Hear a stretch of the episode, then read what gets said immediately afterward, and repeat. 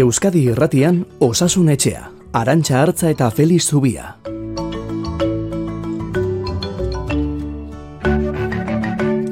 Kaixo, egun ondenoi, osasun etxetik hemen, pres gara, amarrak arteko bidea abiatzeko. COVID-19ari aurre egiteko tratamentu berri bat lantzen ari dira Britania handian, albiste garrantzitsua iruditu zaigu gozaritarako, edo mendibueltarako, edo logoxorako, edo ez dakit banik lanean, edo dena dela egiten ari zareten une honetarako. Hortik hasiko gara gaur.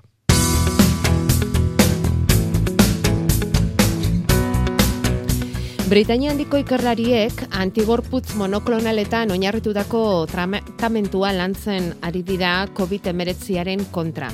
Gaixorik larrien entzako balioko lukeela bereziki tratamentu honek hori irakurri dugu ospitalean eta larri dauden gaixoentzat izango litzateke eta kasu hoietan eta momentuz lortu dituzten entseguetan hiru gaixotatik batek behintzat gaitzari buelta ematea lortuko luke guri interesgarria iruditu zaigu, baina hori neurtu nahi dugu Felix Zubiarekin. Kaixo Felix egunon. Egunon. Zer moduz? Ba, ondo, bueno, ondo. lasaiago gabiltza, eta bai, horrelako berriak ere irakurrita, ba, pospixka bat egiten du. Garrantzitsua da, hau ez da? Bai, bueno, e, gaitza, nik uste duela urte bete baina gehiago saldu zanetik, geneukan arazoetako bada nola egin kontra virusari. Mm ez, zer egin, e, tratamentu oso gutxi izan dira, eraginkorrak oraingoz behintzat e, bat ere ez geneukan, eta eragiten guk e, gure eskura dukagun ba, neurri bakarra da kortikoideak ematea, ba, e, erantzun inflamatorio hori murrizteko, ez? E, bueno, gauzak e, ikasten ari garelako. Eta honek beste gauza bat erakusten digu eta oso kuriosoa, ez? Bueno, lehenengo e, genekiena da, ba, virusaz aparte virusaren kontrako erantzun, ez? Immunologiko edo gure defentzen erantzun desegoki batek ba, gaitza okartzen zuela eta horretarako kortikoideak ematen genituen. Eta honek erakutsi duena da, e, antigorputzak berandu sortzeak ere, arrisku asko handitzen duela. Hori da bentsat lehenengo ikasi dugun hau da e, ez dakigu zergatik batzuk gaitza harina pasatzen duten eta beste batzuk larriagoa. Orduan, badakiguna da behintzat, gaitza harina dutenek antigorputzak askar sortzen dituztela eta defentzak modu egokian sortzen dituztela. Eta gaitza larria dutenek berriz, defentzak berandu sortzen dituzte eta gainera defentza hauek desegokiak dira. Orduan, e, tratamendu honetarako egiten dena da, ba, ospitaleratuak daudenei antigorputzak neurtu eta berezko antigorputzak ez dituenari tratamendu hau jarri, ea ondo azaltzen dudan, eh? Oda, berez, gorputzak defentzarik ez duenean, tratamendu hau jartzen da. Eta tratamendu hauek ere antigorputzak dira, baina beste erabatekoak, eh? Zauek antigorputz monoklonalak dira, antigorputz bereziak dira, koronavirusaren kontra sortuak. Orduan, egiten dena da, e, koronavirusaren kontrako antigorputzak sortu, hauek koronavirusari itxatziko lirateke, eta gure defentzak aktibatuko lituzke, defentza egokiak edo. Orduan, ideia oso polita da, emaitzak, bueno, ba, ez dira izugarriak, baina ez dira txarrak, e, euneko hogeita marretik, euneko hogeita laura geisten da hilkortasuna, e, e, gaixo larrien entzat balio du bereziki, eta bueno, ba, aurrera pauso bat gehiago gaitza ulertzeko, eta gaitzari kontra egiteko tratamentua izateko, eta gero bide berriak irekitzeko ere, bai. Eta batez ere, importante izan liteke, gaixorik larrienen kasuan egingo lukelako, izango litzatekelako eraginkorra, ez da? Hori da, eta guri, bueno, ospitalean ba, buruko mini gehien eragiten hmm. dizkigun ba, talde horrentzat, ez? Hmm. Eta bueno, ba, pixka bat e, baite hori neurria jartzeko, ba, arazoa presio dago, ez? Hori, hori ere irakurri dugu bai. Garesti xamarra dela zenbat, zenbat? Bai, mila talareun euro. Ja. Eta batez ere, e, bueno, ba, herrialde behartzutarako hmm. zera oso eragingo luke pentsatzeak, ez? Ja. Eta honek ere sortuko lukeela, ba, ezberdintasun handi bat berrialde behartzuenen eta ez dakit aberatzagoen artean. Bueno, mila eta lare un euro garestia da, baina bizitza salbatzeko baldin bada oso, oso merkea izan liteke, era berean. Bai, gure artean, gure bai, artean bai, bai. litzateke. Bai. Ez, baina, e, pentsaziuko bai.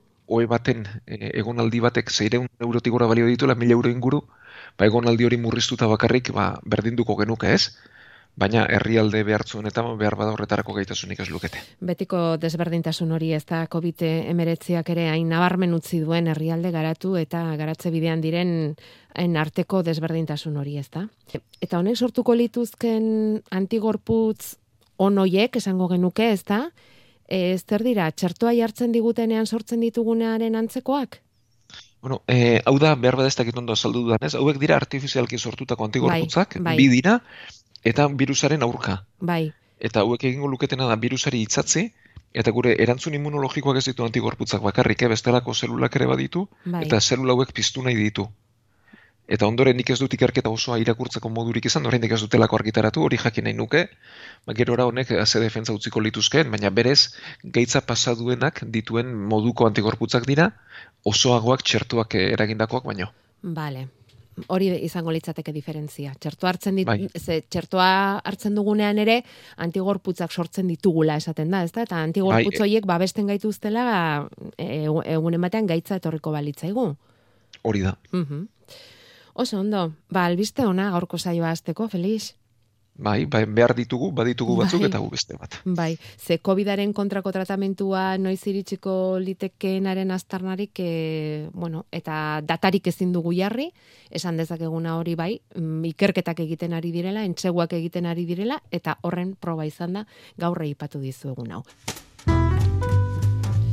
Bueno, eta hau dugu, lenda biziko asteburua mm, aspaldiko partez neurri murriztaileak lasaituta dauzkaguna, ordutegiak luzatzen, aforoak handitzen, elkartzeko ere pixkanaka gehiago izan gaitezke, eta, bueno, datorren larun batetik aurrera, maskara beharrik ez aire librean jende gutxiko guneetan.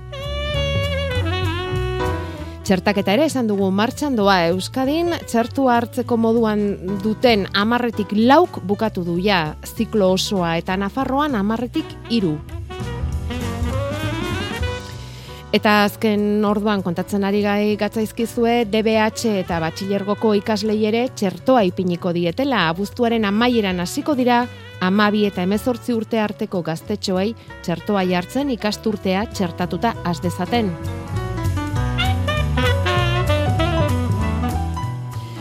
Eta horixe, Felix, berriako zure gaurko artikuluan irakurri dugunez, horri lotutako galdera, herrialde garatuetako nerabeak, ala herrialderik txirinoetako biztanleria, zein txertatu?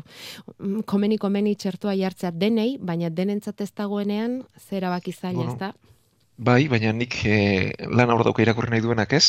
Eh, egiten dut nola biteko galdera orokorrago bat, ez? Hau da, zergatik aukeratu behar dugu. Bueno, e, gaztetxoak txertatuta, lortuko duguna da, ba, gure e, gizartearen zati handi bat babesarekin ustea, ez? Ez era bat immunizaturik, ba, itzaren zentzu ertzienean, da, defentzak pertsona guztiek ez ditugu izango, baina orokortasun batean, ez? E, gaitzaren batez ere formalarrianen aurkako babesa baldin badu, eta euneko unean izan ezaren transmisio eteten bada, ba, virusak edatzea oso zaila izango luke eta ia ba desagertutzat eman genezake gure inguruan edo etorriko balitz behintzat ba e, ba handiago bat izango genuke, ez? E, momentu honetan e, kezkara egiten duena da aldaera berriak izatea, ez? Eta bueno, ikusi da adibidez, ba resuma batua, baina Portugalen ere bai, ba Indian sortu zen belta aldaerak ze lanak ematen ari denez. Orduan, aldaerak guzti hauen kontra egiteko txertaketa zabal bat behar genuke gure artean. Beraz, e, gure inguruari begiratuta, ba, gaztetxo edanak txertatu beharko genituzke. Baina mundu mailan begiratuta, ba, azteko herrialdeuetako biztan ere eskubidea beharko lukete, eta gero herrialdeuetan txertaketa bat behar dugu, alderarik sortu ez da dinez. Beste ikusi dugu, eh? bai Brasilen, bai Ego Afrikan, bai Indian, bai beste tokitan ere, aldaerak sortu dira, eta aldaera erasokorragoak sortu dira. Edo gutxien eskutzakorragoak bentsat bai. Eta zabaldu egiten dira. Bai, e, nik e, egiten dudan gogoeta da, eta zergatik ez egin mundu mailako txertaketa oso bat, ez?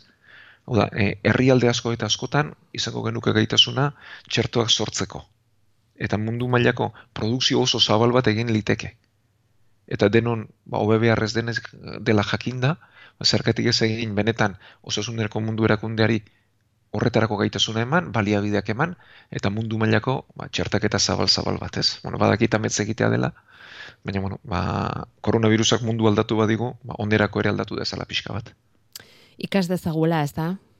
Mm, bai. Bueno, pasadu un trantze honetatik guztitik zerbait ikasi beharko genuke, baina horretarako munduko gobernuek eman beharko lukete bueno, ekonomikoki laguntza eta erabaki ekartzen lagundu munduko osasun erakundeari eh, baina berriz dezagun bere, ez? E, aukera bai, hori eman, ez?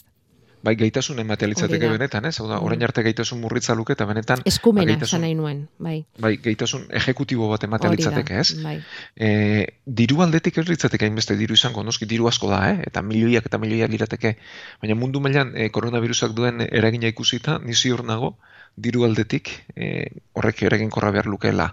Hor sortzen den zalantza da beti geopolitiko, ez? da, nork mm. agindu munduan, mm, mm. hori dago jokoan, eta mm. horrelako kontuak daudenean jokoan, ba, behar da diruaren hori da, boterearen ez da mm. leudek, ez? Mm-hmm, Bueno, baina gogo eta hor dago irakurri nahi duenak e, gainera azkenekoa izango da, ikusi dugunez, eh? berrian argitaratuko duzun azken artikulua, uda badator eta pausatzen joan behar dugu poliki poliki, Felix. Premia izango duzu eta.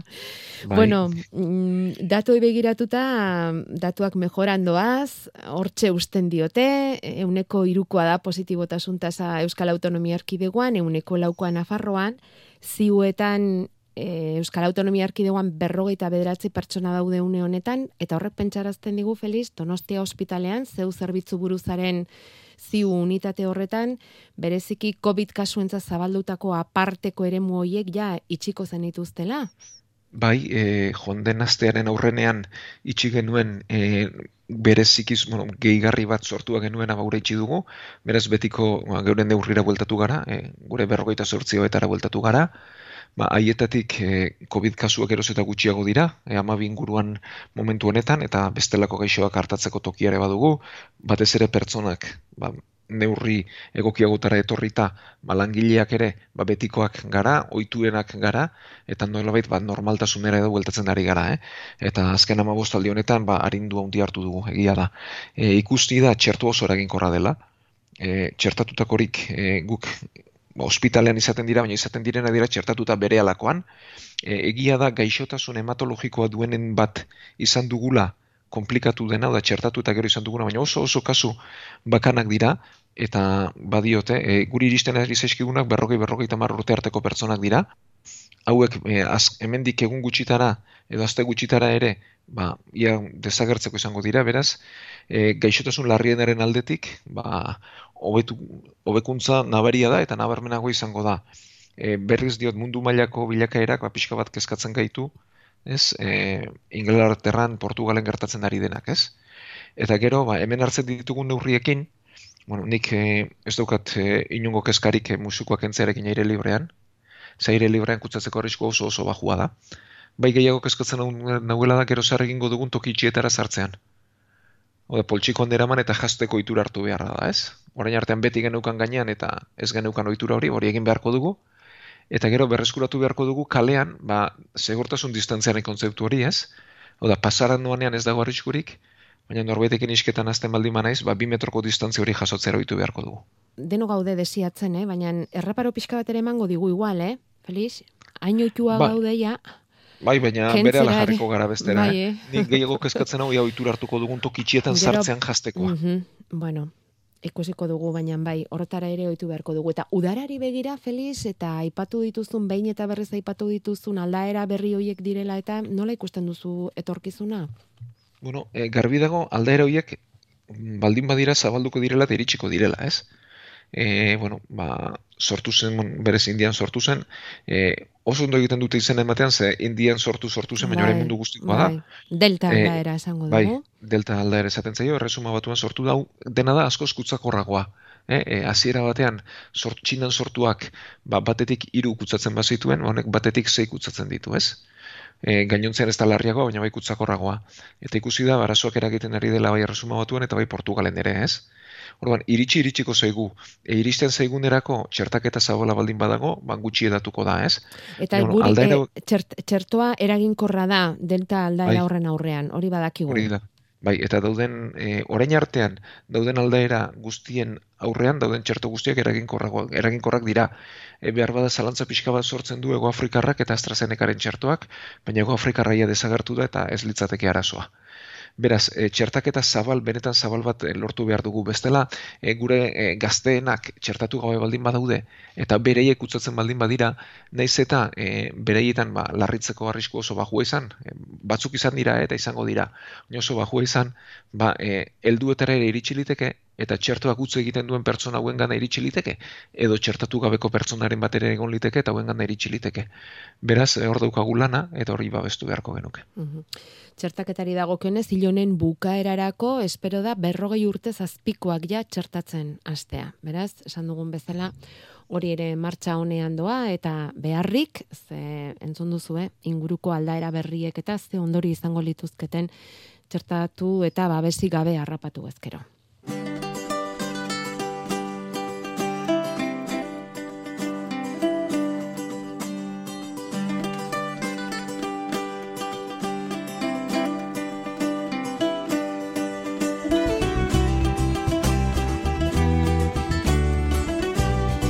Eta txertoetan gaur kurebak txertoaren emaitze hitz egin beharko dugu, besteak beste txerto hori probatzeko entsegu klinikoan ari den entzule bat urreratu zaigulako. AstraZeneca hartu eta bigarren dosiaren zain daudenei ere kaso egingo diegu gaurko saioan. Aurdunaldian txertuari bai ala ez esan zalantzan daudenei erantzun. Baina horren aurretik kaparrak, ifu tratamentua eta liken esklerosoa. Osasunetxea abildua eitb.eus. Eta hortxe, horra idatzi digu entzule honek esanez, edo non kaparrak, edo akainak, dakit nola esango diozuen zuek, E, bakasta. Bakasta, hori da, bestea, bakasta. Bueno, ba, baldin badaude, berak denak harrapatzen dituela. Badirudi dio, nire odola atsegin zaiela edo ni oso goxoa naizela beraientzat eta izatez ere bera oso goxo zalea omen da. Zer egin dezaket kaparrak usatzeko? Mantzanila lore batzuk poltsikoan eroateak lagunduko nau? Zer esan dizaiok eguen zule honi, Felix?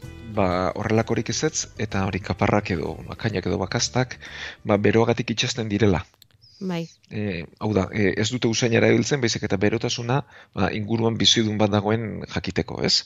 Bueno, hauek e, badakigu, ba, basura, e, baso eta naturan bizi direla, ba, ardi, zakur, orkatz edo basur edo antzerakotan, eta egiten dutena da ba, salari itzatzi eta odola e, hartu ez.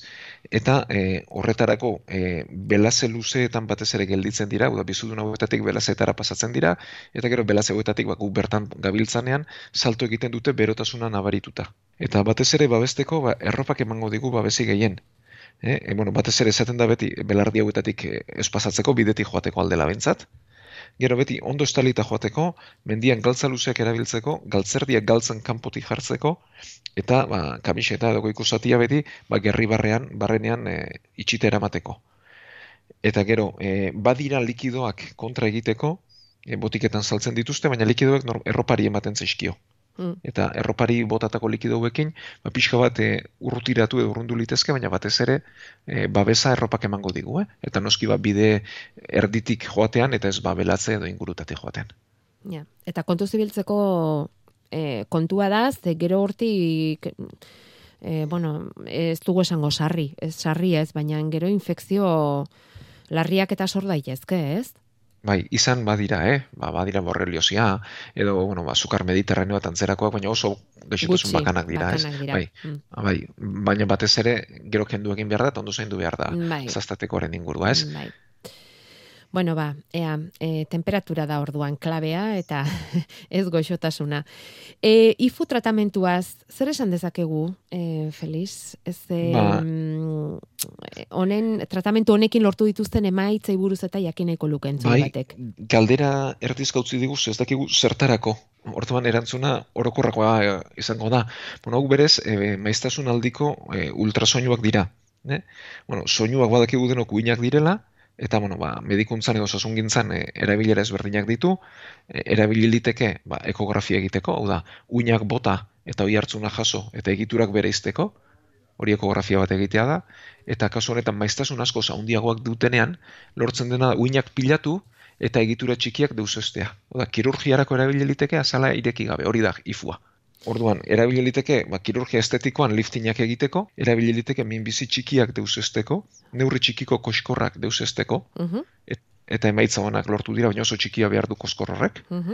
Eta gero erabili da Parkinsonaren aurkako e, tratamenduan, bueno, duela ba, azte batzuk edo entzule bate galdera egin zigunez, e, Parkinsonaren kontrako kirurgia, e, pertsona gazteetan, Parkinsona dutenetan eta dardarosuna baria dutenetan, ba, garuna ireki beharrean, erabili liteke ultrasoinu hauetako mota bat, ba, garunaren gainontzeko egiturak e, deusestu gabe eta kaltetu gabe hori egiteko emaitza honekin. Beraz ez dakigu zein erabileretarako egin duen bere galdera, baina, bueno, teknika ona da, beti esku egokietan, eta minbizien kasuan mandeurria oso txikia denean bai, bestela ez. Konforme.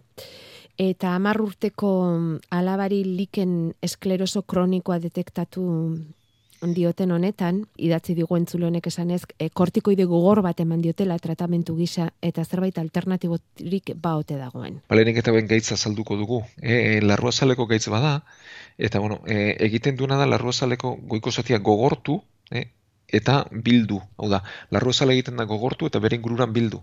E, koskor txuri bat edo azaltzen da, eta haundituz joaten da, eta gero zikatrizatuz edo orbainduz joaten da, eta azalaren itxura ba, aldatu egiten du, eta tenkatu egiten du, eta duen arriskoa da inguruko egiturak aldatzea. E, ez dakigu jatorria zein den, hemen ere ba, autoimmunitatea hitz egiten da, edo gure defentzen aldaeraz, baina bai hormonen eragina nabaria dela, eta kasu honetan esango dugu peportaro astean hobetu egin litekela kasu asko eta askotan. Mhm. Beraz, ba, adina bere alde duela, ze bere alakoan hasiko litzen, bueno, bere alakoan urte gutxitan hilekoarekin azten denean, ba, hobetu egin gozaio. Mhm. Orduan, e, agertu liteke gorputzaren goiko aldean, eta hor, ba ez du, e, arazo estetikoa da, baina ez du bestelako arazorik eragiten, baina kasu batzutan e, genitalen inguruan edo ipurdiaren inguruan azaldu liteke, mm eta hor garrantzitsua da ondo tratatzea, ze orbaintze horrek, zikatrizazio horrek egiturak mugitu litzazke, eta ba, uretrari da pixaren irterari kalte egin, mhm. edo genitalei kalte egin. Beraz ondo tratatzea komeni da. Bai. Eta bueno, esango dugu kortikoiden krema ondo jarria dagoela, beharrezkoa dela, e, kremoiek ez dira odolera pasatzen edo pasatzen dena betzat oso gutxi da, eta nik ez nuken dudarik egingo erabiltzean. Ez egu ondo zendatu behar da, ondo zendatzen ez badara solarriak sortu litezke. Alternatiba oso gutxi daude, eta badai dio dana da, ba, hormonak azten aldatzen zaizkionean, hobekuntza izango duela, eta beraz urte batzutarako kremorren beharra izango duela.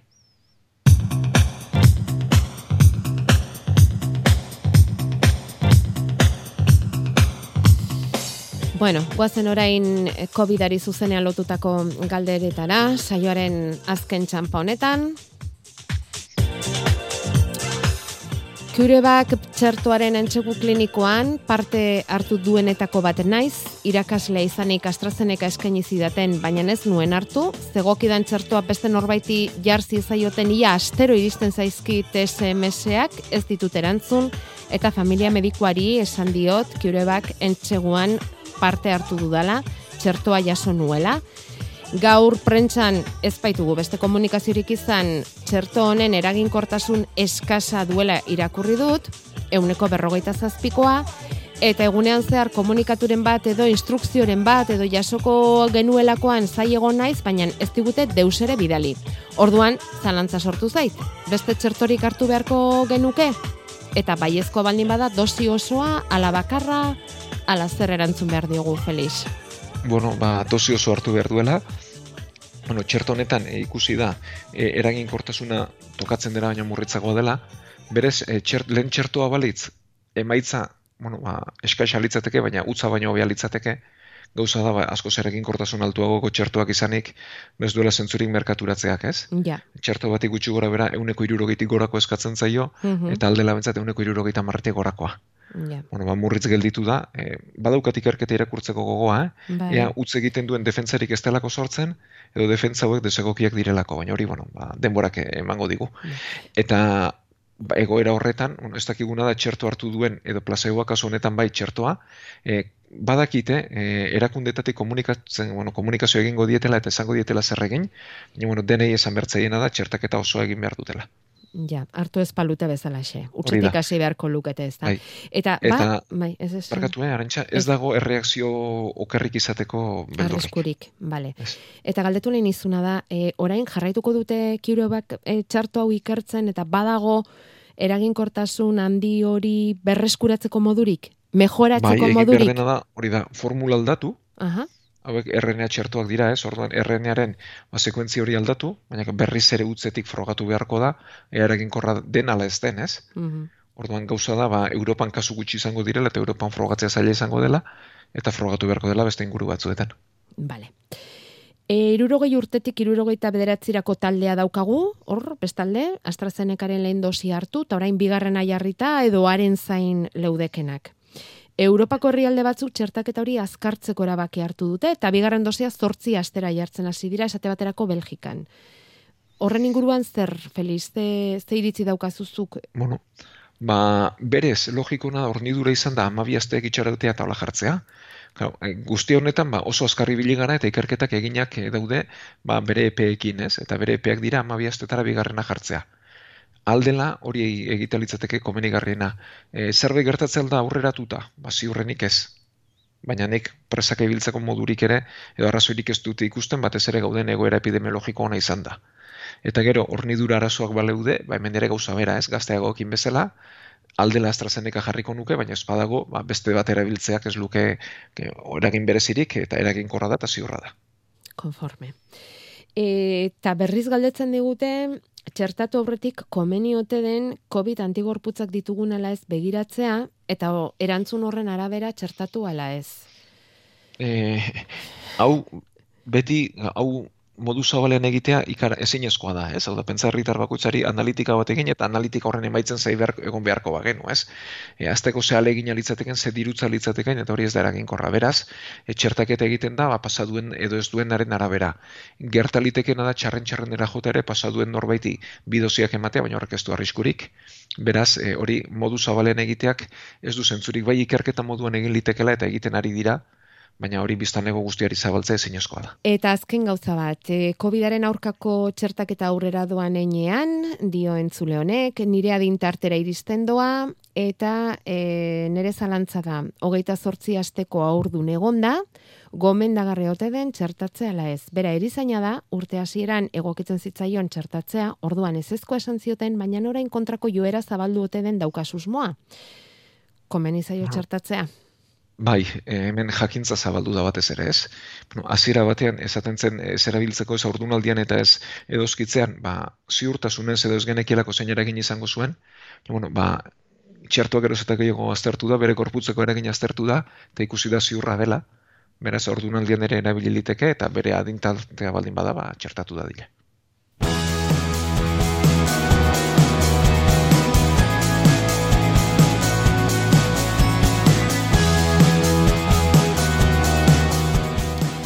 Bueno, notizionarekin hasi dugu saioa, COVIDari aurre egiteko tratamentuan aurrera bidean direla esanez, eta e, Britania handian horretan ari direla, eta antigorputz monoklonalak erabiliz, ba, tratamentu bat martxan dela. Eta beste albiste hon badaukagu saioa bukatzeko.